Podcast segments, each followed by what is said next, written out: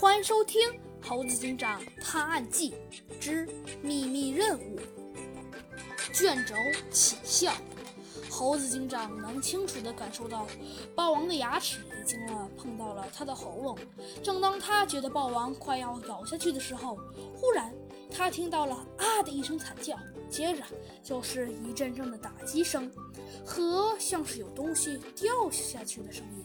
真奇怪，他用手摸了摸了呢，哎，不疼。猴子警长奇怪地张开了眼睛。豹王正在不远处恢复成了原形，身上还有一青一紫。旁边的是彪子，彪子的眼里像是有火焰在燃烧着，他的额头上青筋暴起，身子呀被一股金黄的光辉围绕着，头上竟然出现了一个虚拟的大龙头。猴子警长啊，难以置信。他转过头看向弗兰熊跟阿荣，却发现他们已被震惊得一动不动。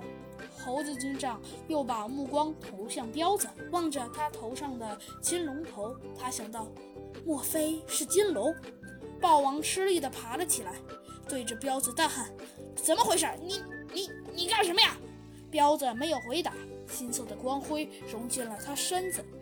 竟凭空出现了一顶草帽，戴在了他的头上。